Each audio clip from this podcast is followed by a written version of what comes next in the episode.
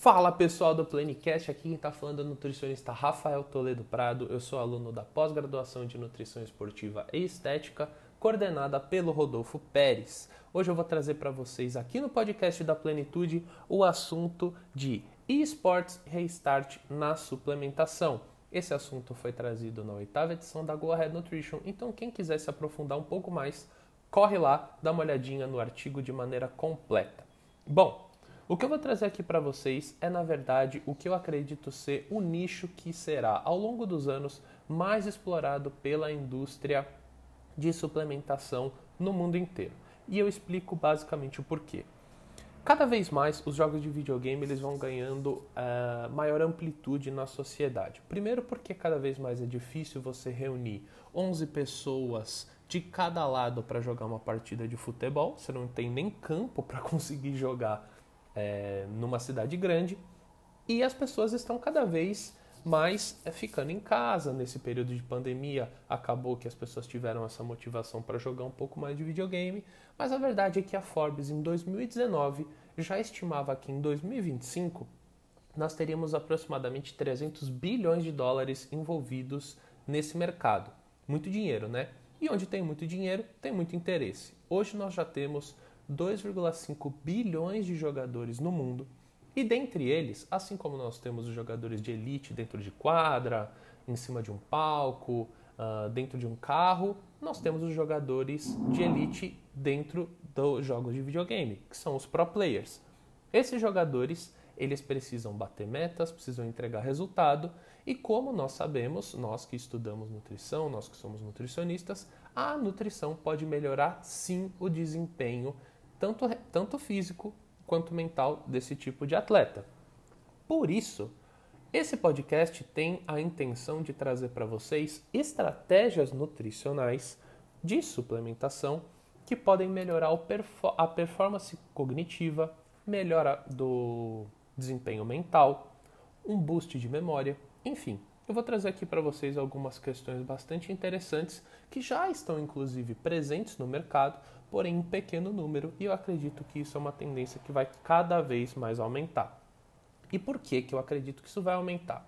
Veja só, se nós temos hoje a suplementação de proteína bem difundida dentro das estratégias nutricionais para pessoas, entre aspas, comuns, é porque em algum momento pessoas que tinham uma demanda específica, como alguns atletas, pessoas que precisam ali realmente fazer uma suplementação de proteínas, elas foram a porta de entrada para o mercado chegar até esse tipo de público consumidor.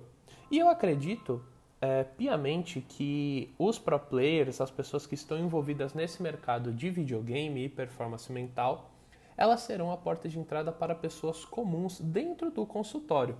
E eu digo isso porque é muito difícil você encontrar alguém dentro de uma consulta que não precise melhorar a sua memória, que acredita que não poderia render mais do ponto de vista de performance mental no trabalho, que tem um sono bacana, que estaria com todas essas questões, digamos, próximas ao 100%. Portanto, é um mercado que ele pode abranger praticamente todas as pessoas. Todo mundo acredita que poderia melhorar de alguma forma a sua performance, seja no trabalho, seja na memória, enfim, por isso eu acho que isso é, será uma tônica aí do mercado daqui para frente. A partir disso, o que nós temos de interessante para ser tratado aqui no podcast? Uh, cada vez mais as pessoas procuram uma opção mais natural ao que seria as opções de fármacos, as opções dos sintéticos. E isso é muito interessante não só para quem consome, mas também para a indústria. Veja só, a utilização de suplementos fitoterápicos ou nootrópicos, é, sendo eles estimulantes ou não, ele se torna uma opção interessante tanto para a indústria que vende uma proposta mais natural, quanto para o consumidor. Afinal de contas, uh, a gente já tem alguns estudos, inclusive um bem interessante que está descrito no artigo de 2019, em que, quando comparada a utilização de crocosativos em crianças com transtorno de déficit de atenção e hiperatividade é, com o crocossativos e a, e a utilização de metilfenidato, basicamente você encontra os mesmos resultados porém os efeitos adversos somente presentes no grupo que utilizou o metilfenidato.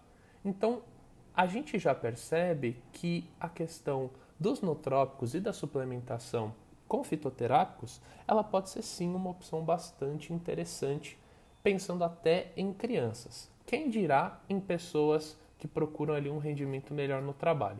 Por isso aqui eu vou elencar algumas substâncias e algumas dosagens que parecem ser mais interessantes dentro da literatura, pensando em performance cognitiva e pensando num boost realmente da sua performance mental.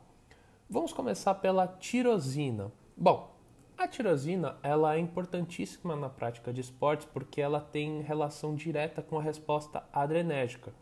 Por ela se tratar de um precursor de catecolaminas, a gente consegue utilizá-la em diversos contextos. Uh, apesar de uma faixa grande aí dos estudos trazerem doses que variam de 500mg até 12 gramas, as dosagens mais efetivas parecem girar em torno de 600mg. Temos também a cafeína, essa daí muito difundida dentro do mercado de suplementação, é, estimula o sistema nervoso central, diminui a percepção de fadiga. A gente encontra é, uma variação grande dentro dos produtos é, pré-treinos hoje no mercado, mas o interessante pensando em melhora de foco e concentração parece estar em torno de 75 mg até 280 mg, uma dosagem aí um pouquinho mais alta. Temos também a L-teanina, que é uma estrutura similar ao glutamato, então ela atua como um neurotransmissor é, para memória e foco, aumentando os níveis de glutationa no cérebro, né, um potente antioxidante. Portanto, as doses elas podem variar de 100 mg até 200 mg. Vamos falar também sobre o black tea, né? Uh, ele que vem das folhas mais velhas da conhecida Camellia sinensis, uh, ela pode reunir aí muitas questões interessantes pensando em formulações para performance mental. Normalmente a gente encontra nos produtos já do mercado que já tem esse tipo de formulação a combinação com algum tipo de adaptógeno. Então, dosagens de 100mg até 200mg parecem ser bastante interessantes, desde que estejam padronizados em 50% de catequinas. Agora nós vamos falar sobre o Ericius erinaceus. Bom, esse daí ele é um cogumelo que basicamente ele tem um corpo de evidências muito baixo. Mas apesar disso, apesar dele só ter ali os seus é, estudos com amostragens em animais, ele já faz parte de alguns é, suplementos que estão no mercado. O que a gente encontra são dosagens de 300 a 600 miligramas e ele promete uma melhora nas funções cognitivas e também uma atividade neuroprotetora. Precisamos de mais estudos sobre esse cogumelo em humanos. A rhodiola rósea, essa que é um adaptógeno que já tem grande aplicabilidade, né? tem um campo de aplicabilidade muito grande, incluindo atuação central é, no córtex pré-frontal e frontal. Eu acho que a modulação é, da, da ação da acetilcolina, tanto no sistema límbico, é, pensando também em funções cognitivas, parece ser realmente o ponto forte desse tipo de suplemento. As doses elas variam de 500 mg até 660 mg, mas é importante também a gente se atentar à questão da padronização. A, rosavi, a rosavina, né, de 2 a 4% como padronização.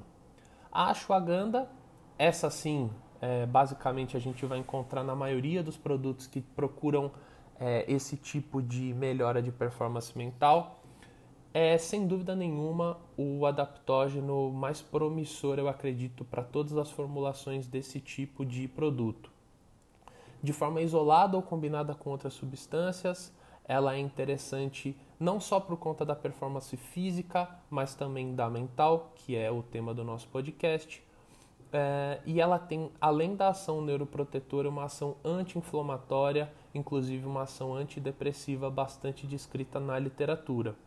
Uh, as dosagens mais efetivas elas vão variar aí entre 150 mg até 600 mg, sempre padronizados de 2 a 5 mg de witelonídeos. E isso você pode fracionar ao longo do seu dia dependendo de como ficar mais interessante para você, dependendo do seu caso. A creatina também, que já é bastante estudada para performance física, mas ela tem cada vez mais apresentado boa resposta como um neuroprotetor e na melhora de cognição.